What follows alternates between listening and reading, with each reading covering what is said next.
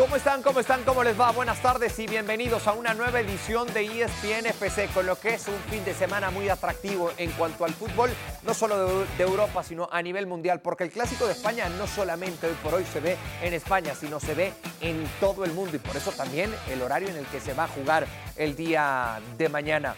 Un clásico que en la época que sea y como sea, siempre llama la atención. También vamos a hablar de lo que es el arranque de una nueva jornada, tanto en la Serie A, en donde hubo presencia mexicana con el Guillermo Ochoa y Johan Vázquez, volvió a perder la Salernitana normal, y también lo que fue el arranque de la Premier League. Ya estaré saludando a mis compañeros. Antes escuchamos las reacciones previas al Clásico de España. No, no, no. Al final es sensaciones y jugarán los que estén mejor, los que estén al 100%. Lo que no podemos cometer es un error de, de poner a un futbolista que no, que no tiene buenas sensaciones y que no está al 100% y más en un partido de, de alto nivel de este tipo. ¿no? Un clásico tienes que estar al, al 100%. Vamos a ver mañana cómo se han sentido hoy. Hoy todos están, están bien, han acabado bien y mañana decidiremos. Pero sí que no, no podemos cometer ese, el error de, de el que no esté al 100% ponerlo. No, yo creo, creo que la, obligación es la misma para, para, los dos clubes, ¿no? Ganar, yo creo que está al 50%. De, si decimos un favorito, no hay ningún favorito casi nunca, casi nunca, ¿no? Eh, vamos a ver, es que no puedes vaticinar nada. Por mi experiencia, sobre todo en cuanto a, a futbolista y poca de entrenador, pues no puedes nunca pensar qué va a pasar porque un clásico es imprevisible, ¿no? Yo creo que está al 50%. Mañana va a jugar que, porque está bien, ha recuperado, eh, hoy se entrena, pero ha hecho una buena recuperación ayer, eh, se ha quitado, le han quitado la carga que tenía, va, a estar bien. Yo creo que no necesita explicaciones porque creo que los profesionales ahora ven todos los partidos, eh, creo que todo el mundo eh, sabe perfectamente que es el clásico. A mí es un partido que me gusta, ser, ser, no digo protagonista principal, porque el entrenador es el protagonista principal solo cuando pierde, eh, pero me gusta. Eh, es un partido que prepararlo eh, es una ilusión, te da mucha motivación. Eh, Creo que la dinámica es buena y creo que es mejor momento para jugar un gran partido. Todas las decisiones que ha tomado el presidente han sido eh, para el bien del club, para el bien del Real Madrid, y todas las decisiones que él ha tomado y que va a tomar será por el bien del club.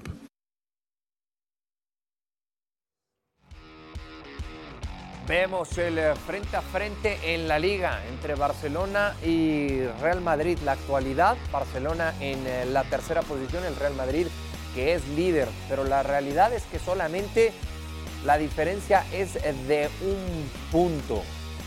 Bueno, se enfrentan este sábado. Saludo con mucho gusto a mis compañeros. Primero aquí en la mesa, Diony, Diony, Diony, Diony King. ¿Cómo estás, Dionisio Estrada? Muy bien, gusto saludarte, Mao. Y ya ansiosos, estamos a 17 horas prácticamente para el arranque de este clásico entre Barcelona y Real Madrid. Gran oportunidad para Barcelona de trepársele al Real Madrid. Y un Real Madrid que va a querer seguir manteniendo la pelea con un Girona que venció de último minuto al Celta de Vigo 1 a 0. Entonces nos espera, creo que un buen banquete futbolístico con protagonistas muy distintos a lo que habíamos visto en los últimos años. También. Alex Pareja, mi lateral izquierdo favorito. ¿Cómo estás, Alex? Buenas tardes.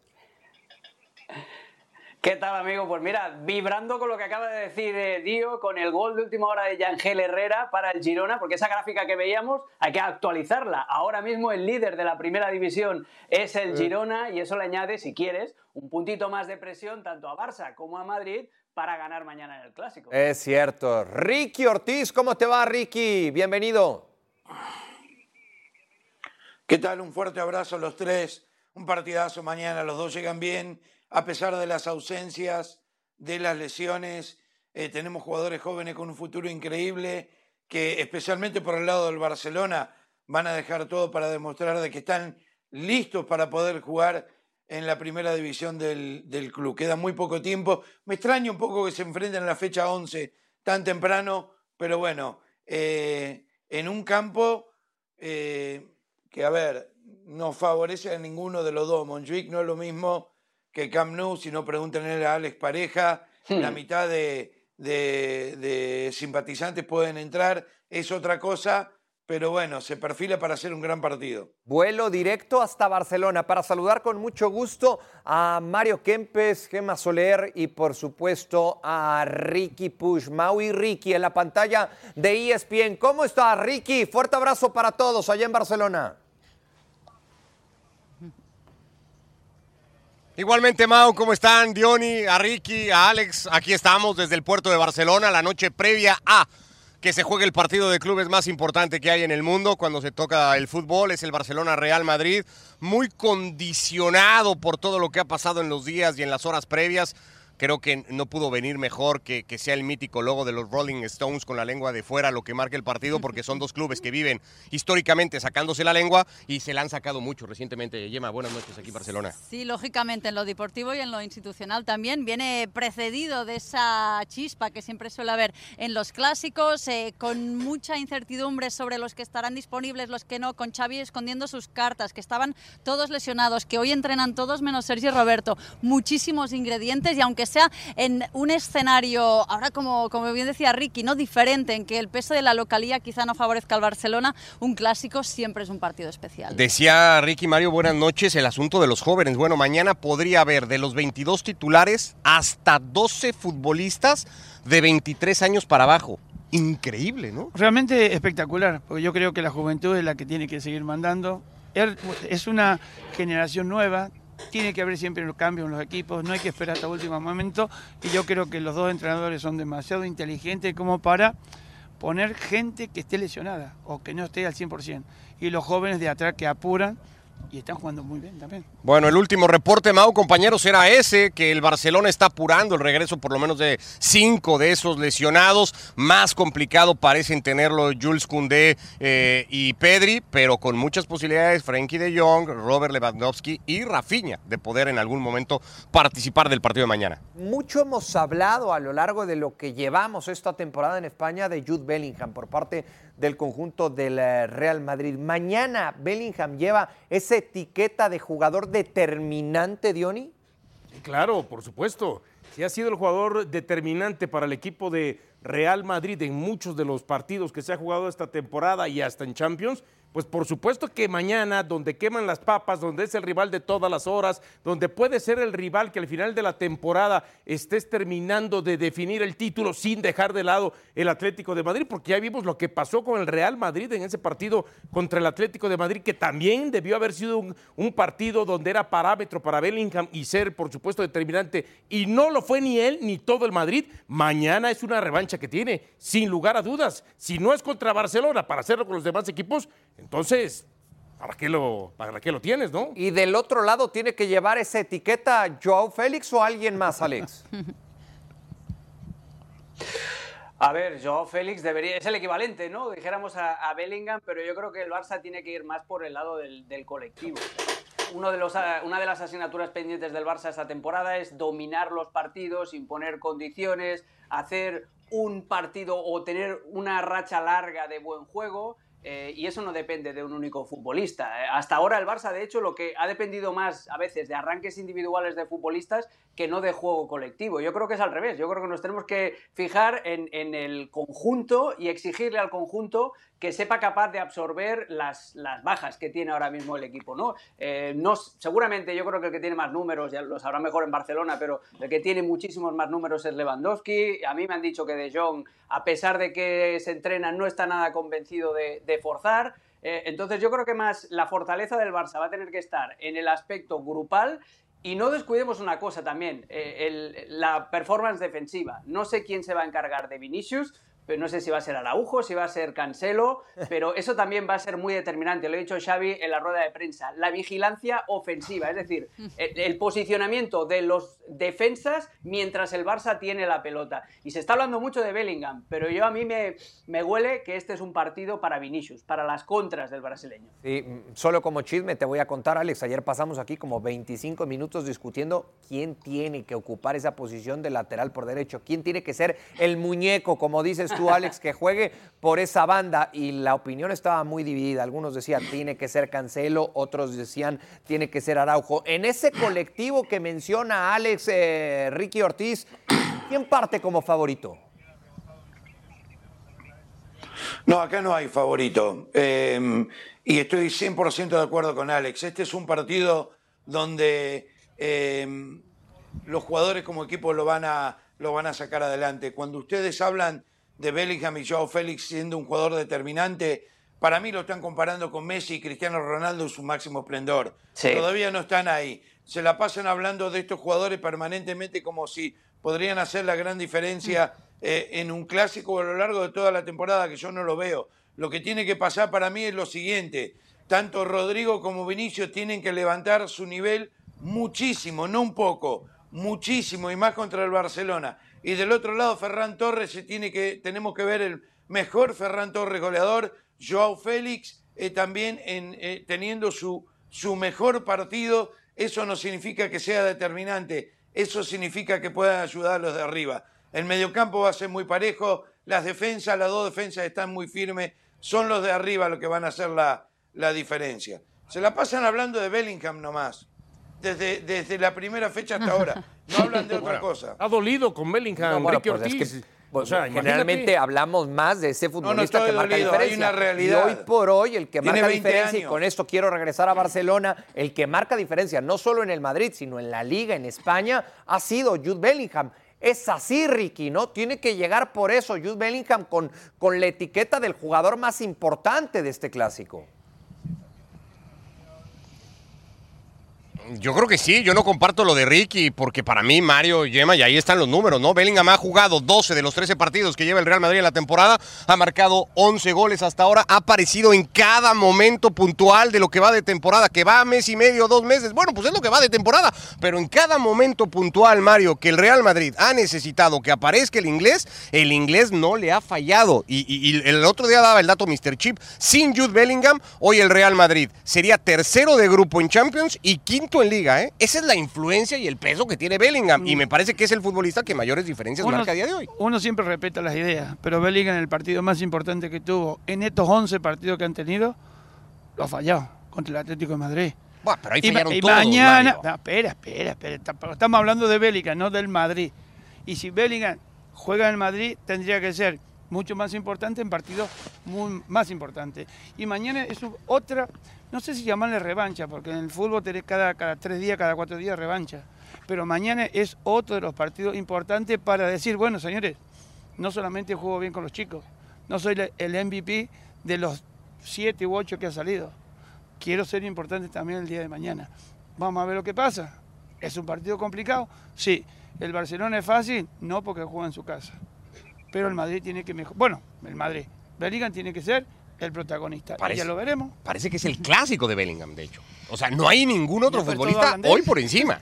Podría serlo. A, a mí me parece normal que llame tanto la atención y que hablamos tanto de Bellingham, a pesar de que a Ricky ¿no? pues se le hace un poco molesto, no, pero al final, eh, imaginaros Ricky cada tenía- vez está más en este plan así, ya sabes, como de cascarrabia. está más en fuera de lugar, Ricky Ortiz, en el caso de Bellingham. ya no solo él, ¿eh? Claro. el Vinicius Rodrigo, de, de suplir los goles de Karim Benzema. Y, y lo- y no estamos hablando de Benzema, no hemos hablado en estas 10 fechas de, de liga de, de Benzema y creo que esto me, me parece llamativo, notorio. Un Claro. joven inglés, 20 años, que no es ni tan siquiera un goleador, la versatilidad, el físico, el despliegue físico que tiene en todos los partidos me parece realmente eh, remarcable, pero sí estoy de acuerdo con Mario que en el derby se le vieron las costuras y mañana es un día para reivindicarse.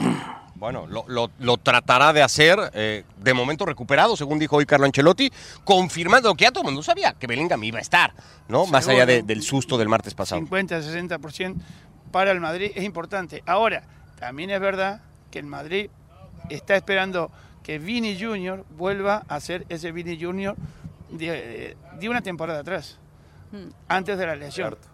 Porque con Vini Junior y este andando fenomenal, el Madrid es muy peligroso. Pero, vamos a ver qué pasa. Sí, esa, Con ustedes, Mau. Esa también es una, una realidad del momento que vive Vinicius. Solamente para, para, para decirles, eh, por lo menos cuando yo esté aquí, más respeto a los Rikis, eh, a los dos Rikis, a Ortiz y a, a Push. Hablar un poco de los. El primero que le, le, le atizaste y después ya. No, no, no, por nunca. favor, con, los, con los Rikis nunca, con los Rikis nunca. No, en el caso a de ver, Ricky Ortiz. eh, quiero hablar y voy a empezar con Ricky Ortiz. Mm, Quiero tocar el tema de los, de los jóvenes hoy del Barcelona, Ricky.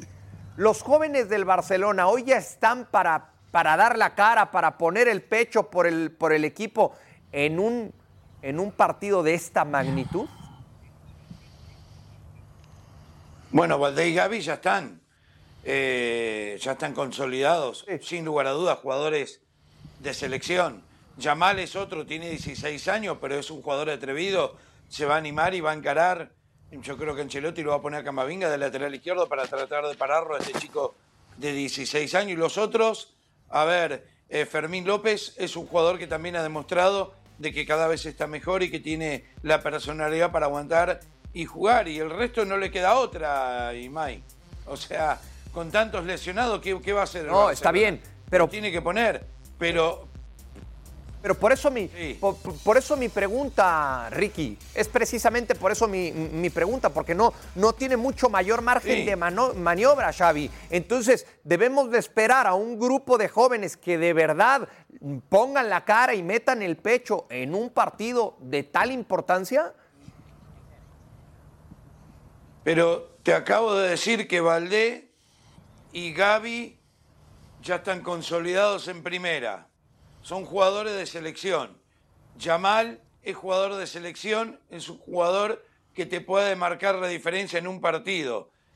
Que López es un jugador que ha jugado muchos minutos, ya le hizo un gol al Real Madrid en el verano, eh, eh, en los partidos amistosos, Ah, bueno. y, y viene de, de anotar. ¿Y quién más? Yu está es bien. un jugador que entró el otro día, hizo un gol, pero, pero no sé de quién más me estás hablando, Imai, No, porque no, bueno, de los, te lo de- estoy nombrando todos. De los que ya mencionaste, Ricky, pero entonces, Alex, si mañana, si mañana llega a tropezar el Barcelona con estos jóvenes en la cancha, no los vamos a señalar, ¿verdad? No, hombre, ese sería una injusticia. No, es, es, es imposible señalar a estos chicos, por mucho que algunos, como dice Ricky muy bien, ya tengan experiencia internacional y ya sean hasta Algunos. mundialistas, en el caso de, de Gaby de Valde, ¿no? Pero, eh, pero, pero es totalmente injusto. Lo de los jóvenes en el Barça es para sacar pecho, pero sacar pecho de, de la filosofía de club. Esto es lo que hace al Barcelona diferente, pero diferente de todos los otros grandes transatlánticos en Europa. El Barça, sin haber pateado un balón, mañana sale al clásico ganando 0-1 por eso, o 1-0 por eso, porque puede presumir de decir, mira, tenemos un chorro de bajas y tenemos estos chicos que representan la esencia del club, lo que nos hace diferente. Y eso es muy importante, pero por lo mismo se les tiene que proteger y no se les tiene que exigir. Se le tiene que exigir a los veteranos, se le tiene que exigir a Gundogan, que tiene que dar un paso adelante. Se le tiene que exigir a Lewandowski, que si tiene que jugar eh, a, la, pata coja, tiene que jugar, porque es un jugador que, lo necesita el, el, Barcelona. Se le tiene que exigir a Uriol Romeu, que no tenga fallos de concentración, etcétera, etcétera, etcétera. Pero a los Gavis, a los Valdes, a, la Minja Mal, que tiene 16 años, por el amor de Dios, es que no se le puede exigir absolutamente nada. Y en el caso de Fermín, que juegue sin complejos. Fermín es un futbolista que me enamora por eso, porque no tiene la, la, la, realidad, o sea, no sabe él todavía que está jugando en el Barça y que está jugando en uno de los equipos con más presión del mundo. Tiene la libertad y el atrevimiento de hacer cosas que, que, que, un chico que hace un año estaba jugando en la tercera categoría del fútbol español no se atrevería. A mí me encanta, el otro día los compañeros del mundo deportivo hicieron un titular, un juego de palabras que decía Ferminator. Y, y, eso es lo que tiene que ser el Barça, ¿no? la energía, la actitud y el descaro. Pero de ahí a exigirles algo a estos chicos, hay un mundo de diferencia. Bueno, es que una cosa, eh, comparto el tema de que no puede ser injusto, pero cuando tú dices, ¿están para dar la cara? Sí. ¿Están para hacer partido? Sí. Que les va a alcanzar es otra cosa.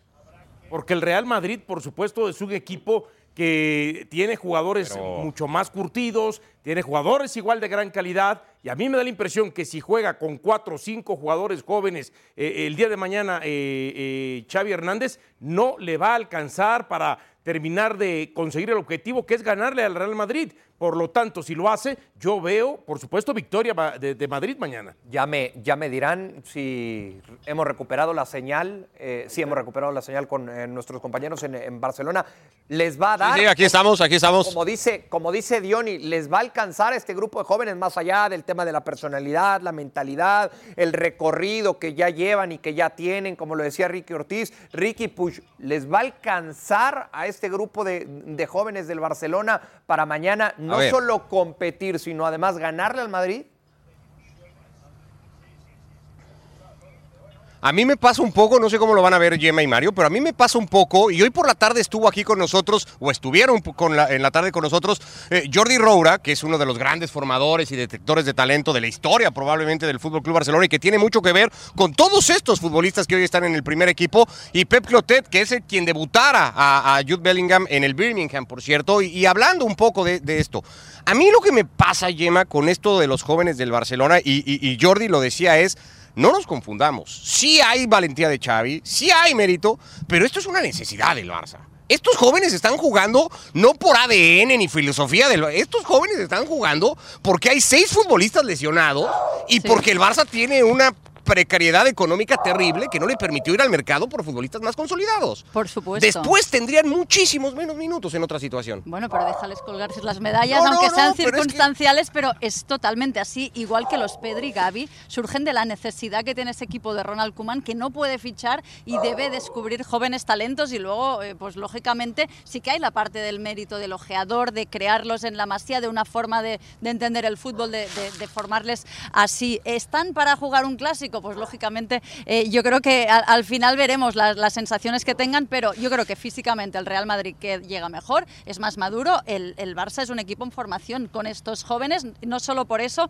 sino también porque ha habido dos jugadores que han llegado el último día del cierre del mercado, los dos Joaos, que han cambiado la forma de jugar y a mí me parece positivo. Este equipo está evolucionando, la versión unocerista, conservadora, que tuvo que adaptarse el año pasado Xavi, está cambiando y eso lleva a un equipo menos sólido, eh, quizás eh, pues demasiado con, con desajustes que le provocan más goles, pero al final es un crecimiento creo necesario para un equipo. Ahora, si, si, si no fuera o si estos jóvenes le dieran más garantías o más seguridad a Xavi, el Barça probablemente no hubiera hecho hoy por la tarde una reunión de emergencia entre cuerpo médico y cuerpo técnico y no estaría Mario apurando a cinco de los siete lesionados para que puedan tener minutos mañana. Hay una urgencia y una necesidad del Barça de no encarar el partido con todos estos jóvenes. Está claro, está claro que la experiencia es un grado, eh, pero que los jóvenes son el futuro de mañana. Y yo creo que el Barcelona, cuando empezó a ser el Barcelona, realmente eh, que le quitó al, al Madrid ese poder que tenía de ganar todo, la época que sube Xavi, que sube Iniesta, que sube Messi, se vi- vino de la cantera todo, todo vino de la masía. Y lo que peor puede hacer el Barcelona es comprar, porque el Barcelona nunca supo comprar bien. Y tiene que aprovechar la cantera porque ellos de, de pequeño, como dice, maman lo que es la filosofía Sí, del sí. Barcelona. Y, entonces, y cuando van a jugar un partido contra el Real Madrid, no tienen que cambiar su filosofía. Tienen que seguir haciendo lo que hacen en la Masía y lo que le ha dicho Xavi que tengan que hacer. Por eso yo creo que mañana, si bien es cierto que el partido, Xavi dice 50%, 50 y 50, el otro está tirando, se abre el paraguas por si llueve, pero yo creo que mañana es un clásico y los clásicos se juegan para ganar. No importa que el día siguiente, el domingo, digamos, che, ganó el Barcelona. ¿Cómo jugó? ¿Qué importa? Ganó el Barcelona. O ganó el Madrid. ¿Jugó mejor el Madrid? Ganó. Esos son los clásicos. Otra cosa dirá la historia después. Ricardo, creo que hay un tema también en lo de recuperar a estos futbolistas más consolidados, es que eh, estamos muy obsesionados en el 11, pero es que es un partido de 90 minutos. El año pasado el clásico en el Camp Nou se define en los últimos minutos. Los Correcto. revulsivos, estando mejor el Real Madrid físicamente, creo que van a ser muy importantes para el Barça El mañana. otro día el Barça veías eh, esos revulsivos en la banca en el partido de Champions y es que no encontrabas No un nombre que te sonara, ¿no? O Sí. sea, que, que reconocieras. Sí. Era, eh, era muy dramático y probablemente el Barça, si no recuperara futbolistas, le podría suceder algo parecido mañana.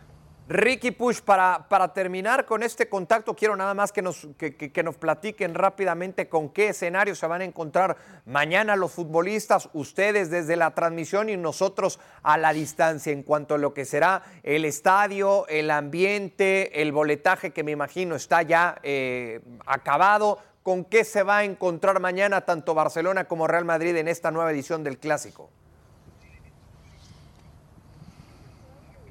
Con un escenario de entrada típico, evidentemente, Gemma, porque Montjuic no es la casa del Fútbol Club Barcelona y porque hasta donde sabemos y se entiende, muchos de esos boletos suele ser normal, además, ¿no? Siempre hay mucho turista en, un Barcelona Real Madrid, porque con, con esos boletos hay abonados que pagan el año completo, pero ahora siendo Montjuic entiendo todavía más. Ha habido pocos abonados en general que hayan, que hayan comprado el abono de este año, ¿no? Pero para el partido de mañana volaron, ¿eh? O sea, estará lleno total, un horario también atípico, un día festivo. El estadio ha quedado muy bonito. No es un estadio hecho para jugar al fútbol. Hay mucho espacio detrás de las porterías, pero eh, es, creo, desde televisión se va a ver lucido. Así que los que estén detrás de las porterías en el arco que han pagado un dineral no lo van a ver también. Oye, estuviste por Montjuic, de hecho, ¿no, Mario? Por ahí anduviste. Por fuera. Por fuera, por fuera, por fuera. ¿Sabes lo que me ha extrañado esta semana? ¿Subiste caminando desde aquí? No, no, no, no, no, no. Pongo así ni loco. Pero, ¿sabes lo que me ha extrañado esta semana? Que no, no se ha hablado tanto del partido. Que se ha estado un poquito apagado, ¿no? Como otras partidos importantes como son los clásicos, que se vivía de una manera diferente. pero llega pronto. Para nosotros, llega pronto, pero es bueno cuando llegue. Para nosotros, espectacular. Eso, hay que quedarse con eso que dice Mario Mau. Es un partido espectacular. Es a nivel de clubes el partido más importante del mundo. Ricky, como siempre, un placer, un privilegio y desearles todo el éxito mañana eh, a ustedes que seguramente tendrán una tremenda cobertura a lo largo de todo el día en los espacios de ESPN para México y con la transmisión para ESPN Plus y para ESPN Deportes en los Estados Unidos. Fuerte abrazo, Ricky. Mau y Ricky en la pantalla de ESPN. Saludos también para Mario y para Yema. Pasión, determinación y constancia es lo que te hace campeón y mantiene tu actitud de ride or die, baby.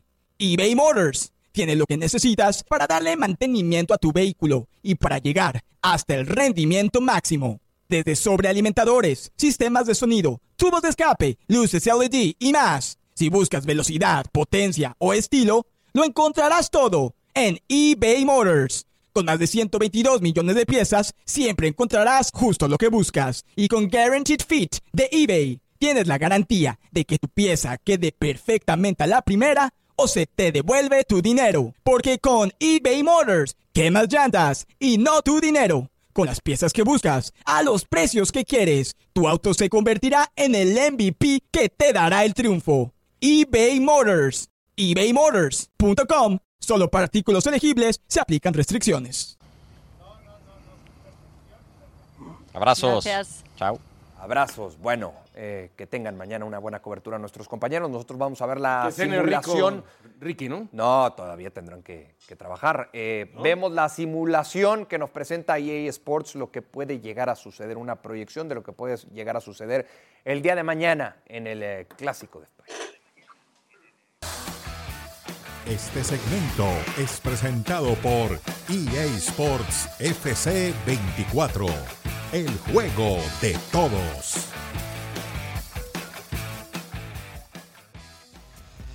Bueno, pues ahí está la simulación, Diony. No, no, digas nombre, no digas quién metió ese gol, no digas, porque alguien se molesta. Se puede molestar Ricky, alguien ¿no? se molesta, Ricky se Ortiz. Sí, sí, sí.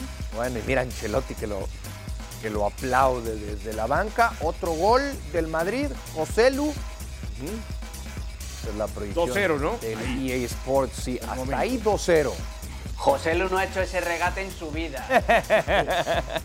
Levan. Lewandowski. Parece que va a jugar. Marcaría uno. Uno. A ver, ah, mira, este Ter Stegen más parecido a Ken, ¿no? Pero el remate de Bellingham, atajadón de Ter Stegen. Esa sí dila porque no metió gol. Sí, eso sí lo decimos, no se vaya a molestar Rick. Eh, y en esta jugada, Rodrigo marcaría un tercer tanto para el Madrid. 3-1, parecería mucho castigo y va haciendo Barcelona lo que es eh, eh, en casa, ¿verdad? Pero cuando, de cierta manera, insisto, si realmente sale con tantos jóvenes Barcelona porque no le queda otra, pues es un marcador sí esperado así. Ya me quedé ahí con la duda eh, en esta proyección. ¿Será Rodrigo o Valverde? Es que creo que 4-1 al final. De ah, 4-1. O sea, el último era de Valverde. 4-1. ¿Te lo imaginas así, Ricky? No, no, 4-1 no. 2 a 2. 2 a 2. Yo, ta- yo también creo que mañana. Ah, ¿Van por un empate? Yo, yo también creo que van a empatar. ¿Tú, Alex?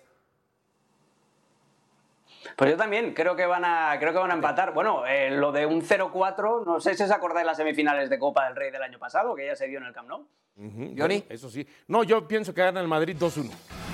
Lo gana el Madrid. eso. Bueno, vamos a ver cómo le fue al eh, Tottenham, que enfrentó al Crystal Palace. Pausa. güey.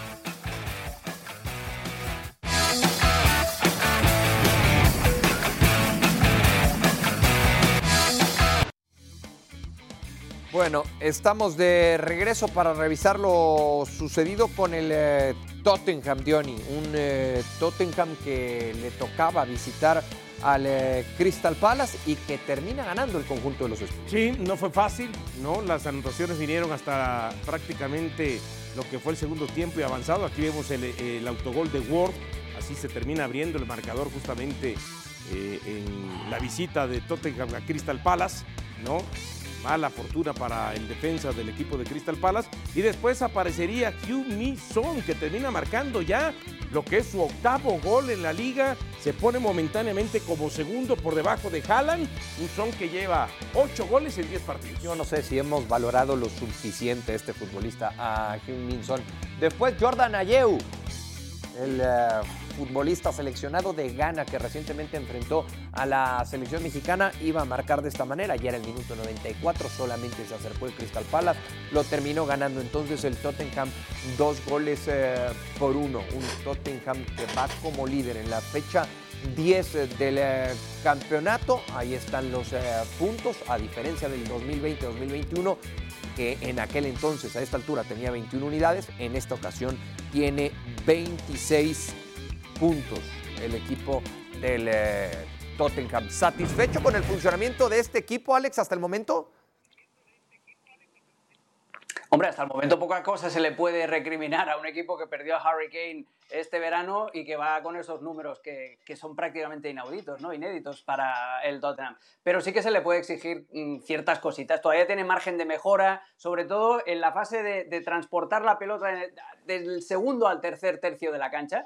Ah, ahí le cuesta un poquito progresar. Eh, los eh, dos centrocampistas que hoy jugaron no, no acaban de mezclar, no acaban de tener buen pie. Intenta meter a los laterales a veces por dentro, a la gran Cancelo, Ben Davis, sobre todo el lateral izquierdo, intentaba también eh, facilitar la construcción por dentro. Pero una vez que llegan al último tercio, fluye. El Tottenham fluye y eso, eso me encanta. Y fluye a partir de la figura de James Madison que participa en los dos goles, eh, que partiendo desde la media punta, cada vez que cae a una de las bandas, eh, hace un 2 contra 1 que los defensas no saben detectar. Eh, es un jugador que está disfrutando muchísimo, con el 10 en la espalda, después de la mala experiencia el año pasado de haber descendido con el Leicester, y es el que potencia a, a Kulusevski en banda derecha. Hoy jugó Richarlison en la izquierda, no me gustó la primera parte. En la segunda sale Johnson, que es el que le da la asistencia a Heung-Min Son. Eh, todavía tiene cositas por pulir, pero a mí me encanta, por ejemplo, la valentía de Postecoglou de mandar una línea defensiva muy arriba, de confiar en la capacidad de corregir que tiene el Cuti Romero y Van de Ven, su compañero en el eje de la defensa. Es un equipo valiente, sin complejos, y ganar en la cancha del Crystal Palace, teniendo en cuenta además que era un derby de Londres, no es fácil, ¿eh? que se lo pregunten a Guardiola. Sí, total, totalmente cierto. A ver, y hablando de, de- de Guardiola, este Tottenham Ricky, que ya con el partido disputado de la fecha 10, llega a 26 unidades. El City tiene que jugar el derby de Manchester este fin de semana. Lo juega el eh, domingo. Tiene 21 puntos. Es decir, son 5 en dado caso de que pierda este fin de semana el eh, derby. ¿Hasta dónde le va a dar la gasolina al conjunto del Tottenham, Ricky? Y es una pregunta muy difícil porque este equipo sin Harry Kane, como decía Alex, eh, ha sorprendido a todo el mundo. La verdad que es una belleza como juega de primera permanentemente, sin egoísmo y, están consiguiendo los, los resultados con un técnico poco conocido eh, eh, en el mundo del fútbol que ahora está demostrando tener una calidad in- increíble. Esto es muy temprano porque al final el City el año pasado estaba mucho peor contra el Arsenal y, y- y lo terminó apabullando, pasándolo por arriba y quedándose con el título. Todavía no ha demostrado absolutamente nada eh, el Tottenham, pero va por muy buen camino. A mí me encanta cómo juega. Y, y para terminar, la única razón por la cual no le dan el mérito que que, que- que merece Son, que para mí hoy es el mejor jugador de Europa, la razón por la cual Dionisio y Mike no le dan, no hablan de él lo suficiente, porque se la pasan hablando de Bellingham. Porque no se llama Bellingham. no, claro, entonces no existe otro jugador en el mundo, pero observen un poquito más a Son y van a ver de que, de que es el mejor de Europa hoy. Eres un genio, Ricky. Un genio absoluto.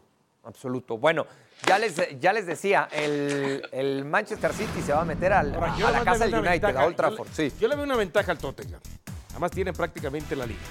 Porque de la Copa de la Sí, Liga claro, quedó sí. eliminado. Sí, sí, no están participaciones de- no ti- no internacionales. tiene otra preocupación. No tiene otra De preocupación. acuerdo. Y desde ahí, desde lo físico, entonces hay que ver nada más que el equipo no se caiga en lo futbolístico. Sí, estos son otros partidos destacados. eh, lo, del, eh, lo del Liverpool, lo del West Ham contra el Everton y por supuesto lo del eh, Manchester United que va a recibir al conjunto del Manchester City. En lo que vemos imágenes de cada uno de estos compromisos que prometen mucho en esta nueva jornada del eh, fútbol de Inglaterra, el Liverpool que va a recibir al Nottingham Forest.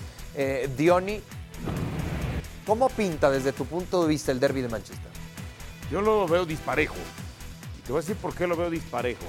Aunque ¿Lo es- ves disparejo a favor de? del Manchester City, por supuesto, ¿no? Más allá que sea visita. ¿Por qué?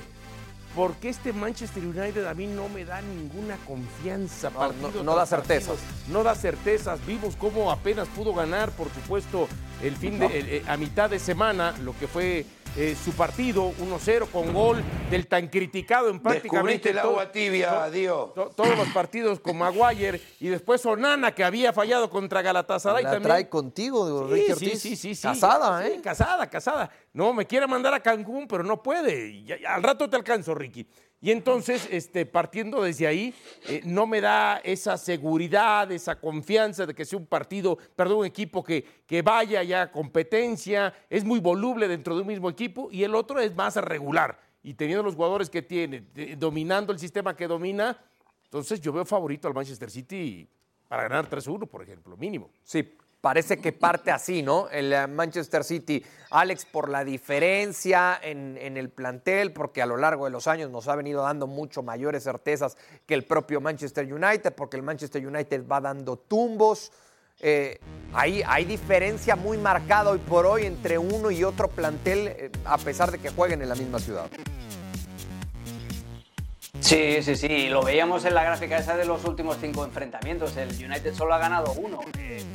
E incluso en Old Trafford ya se ha comido humillaciones importantes. Entonces es un partido para asumir por parte de Ten Hag que no son superiores, que son inferiores a su rival y jugarlo desde eso, desde la inferioridad, desde el contragolpe y desde intentar aprovechar las pocas oportunidades, los despistes que puedan tener los defensores del Manchester City. El principal problema del Manchester United el otro día contra el Copenhague es el centro del campo. No está Casemiro, está intentando forzar para recuperarse de la lesión a tiempo que sufrió con Brasil para llegar al partido, pero lo va a tener muy complicado. Y sin Casemiro, el centro del campo del United tiene menos fútbol que un canal de cocina. O sea, el otro día eran dos, eh, los dos pivotes del United eran eh, McTominay y Amrabat. Eh, así no puedes construir absolutamente nada, pero el problema que tiene Ten Hag es que si intentas meter a Eriksen en el centro del campo, pues claro, te vas a ver sobrepasado eh, por, por la calidad de los centrocampistas del Manchester City. Eh, la pelota está en el tejado de Ten Hag y tiene que, con los, las limitaciones que tiene, con todos los problemas extracancha que hay en el United, pues tiene que hacer un partido, pues eso, pensando en la inferioridad e intentar golpear al, al contraataque, que no es fácil para el orgullo del Manchester United tener que decir eso cuando estás jugando contra tus vecinos que siempre les has mirado por encima y que ahora te, te han adelantado por la derecha. Pero es que eso nos ha acostumbrado el, el- el Manchester United, Alex, y no sé si aquí se va a enojar eh, Ricky Ortiz, porque más hace unas, seguro. hace unas semanas lo discutí con él, eh, junto con Mauricio. Pedrosa. Sí, sí, Entonces ya discutíamos, no es personal conmigo. discutíamos justo eso. El Manchester United ya parte estos, estos partidos de la inferioridad. Ya lo del United, Ricky, quedó atrás, quedó hace años, aquel buen fútbol que llegó a practicar y todo lo que llegó a ganar. Eso es de hace años. Porque ni con Mourinho, ¿eh? Aunque tiene haya que- ganado algo. Hoy tiene que empezar un derby viéndose Para- al espejo y sabiendo que es mucho menos que el rival, Ricky. Sí, por supuesto, desde que se fue Ferguson lo estoy diciendo, con excepción el tiempo que estuvo Mourinho, pero ha sido un desastre el Manchester United desde que se fue Ferguson, número uno. Número dos, cuando empezó a analizar el señor Dionisio Estrada, lo primero que se me cruzó a la mente con su análisis profundo fue, dije, epa, ni Jimi Hendrix se animó a guitarrear tanto. A ver, eh, eh, inventó el agua tibia, eh, lógico que es muy superior el, el City en todas sus líneas, y sin De Bruyne, y sin Gundogan. Ahora, ojo, es un derby. Ahí está. la ¡Ah, ve guitarra- la guitarra qué- de Dionisio. ¡Qué guitarra, Alex! Échala para acá. ¡Qué Échala para guitarra, acá, Alex! La- para mí no Échala para acá, A Alex. ver, a ver, a ver. Eh, Alex, es viernes y el productor nos va a dar chance. Dale tantito, dale tantito, Alex. Dale, dale. tantito, a ver. No, no la tengo enchufada. No, no Ah. la tengo enchufada, no la tengo enchufada. Ah, otro día, otro día contigo. Una pena. El próximo viernes te pedimos que la traigas enchufada, por favor, ¿eh?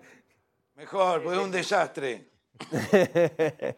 bueno, pues entonces todos vemos eh, eh, evidentemente como favorito en el papel al Manchester City de cara a lo que será el derby este Bueno, sería un rompequinielas si lo gana el Manchester United. Previo a que arrancara ESPN FC terminó este partido entre hacerlo, ¿no? Y Genoa, sí señor.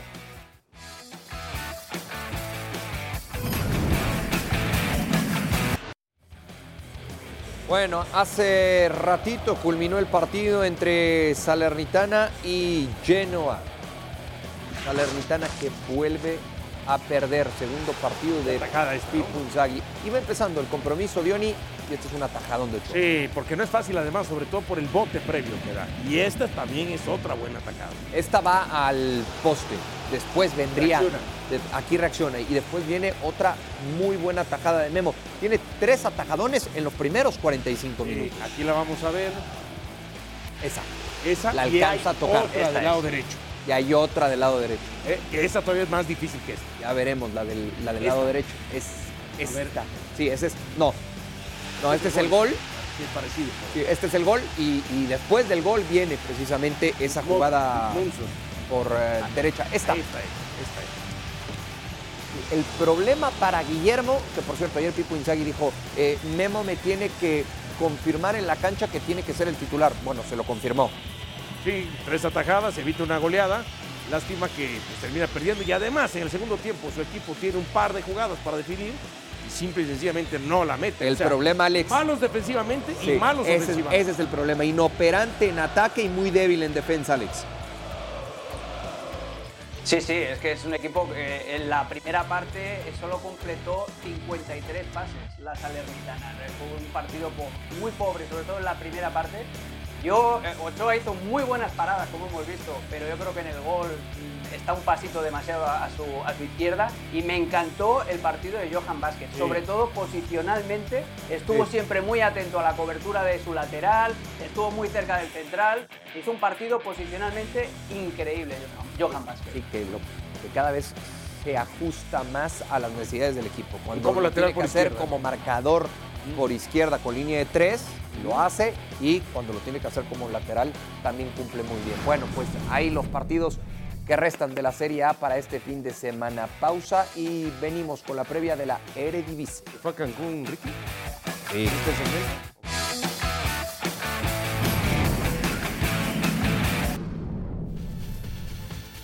Santi Jiménez, ¿sabía usted que el delantero mexicano del Feyenoord ha marcado gol en sus últimos nueve partidos oficiales, todos en Eredivisie? La última vez que se fue en blanco fue el 13 de agosto del 2023 contra el Fortuna Ciudad. Dos meses y medio. Despedimos, despedimos eh, ESPN eh, Centroamérica, seguimos, seguimos aquí para, para México.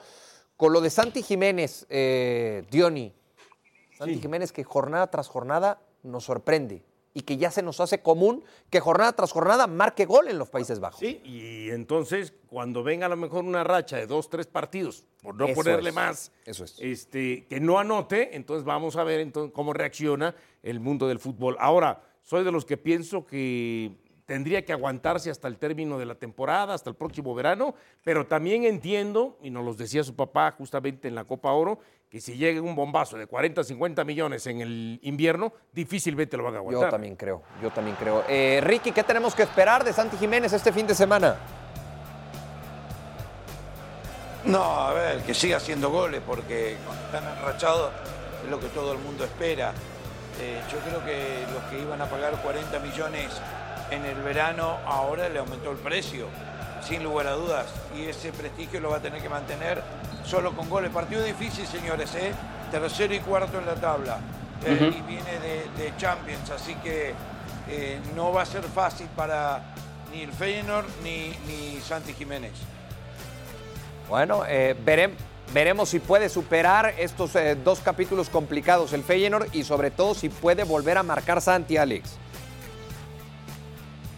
Sí, gestionar un poco la resaca emocional del tremendo debut en Liga de Campeones y como decía Ricky, no lo va a tener fácil porque el Twente hasta la pasada fecha estaba por el delante del Feyenoord, empataron a dos con el Heracles, eh, un partido que iban ganando 0-2 y se dejaron eh, empatar y por eso llegan por debajo del, del pero los dos equipos han encajado los mismos goles, han encajado seis, lo que pasa es que el Feyenoord, en parte, gran parte, por culpa de Santi Jiménez, lleva 10 tantos más, entonces no va a ser un, partido fácil, juega el costarricense Manfred Ugalde en punta, en el Twente, y es un delantero interesante porque no mete demasiados goles, pero limpia mucho el camino para la llegada de Stein, que es el media punta y es el, el máximo goleador. A ver cómo, cómo gestiona eso, la, la resaca emocional Santi Jiménez del tremendo debut que le ha hecho dar la vuelta al mundo, sin lugar a dudas. Ojalá, ojalá mantenga el gran nivel que nos ha mostrado hasta el momento Santi Jiménez. Pausa y volvemos para cerrar el programa.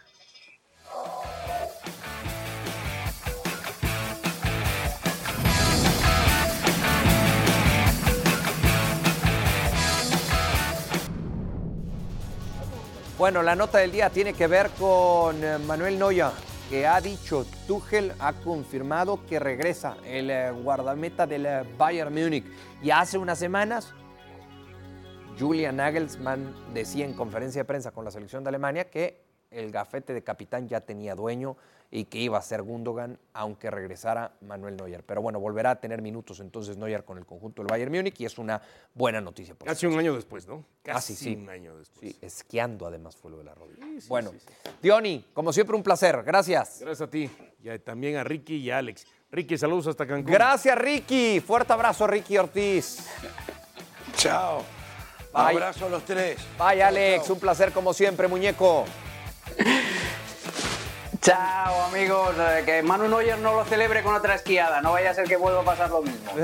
Buenas tardes. Ricky Ortiz y mete tres goles de él. Y hasta el lunes.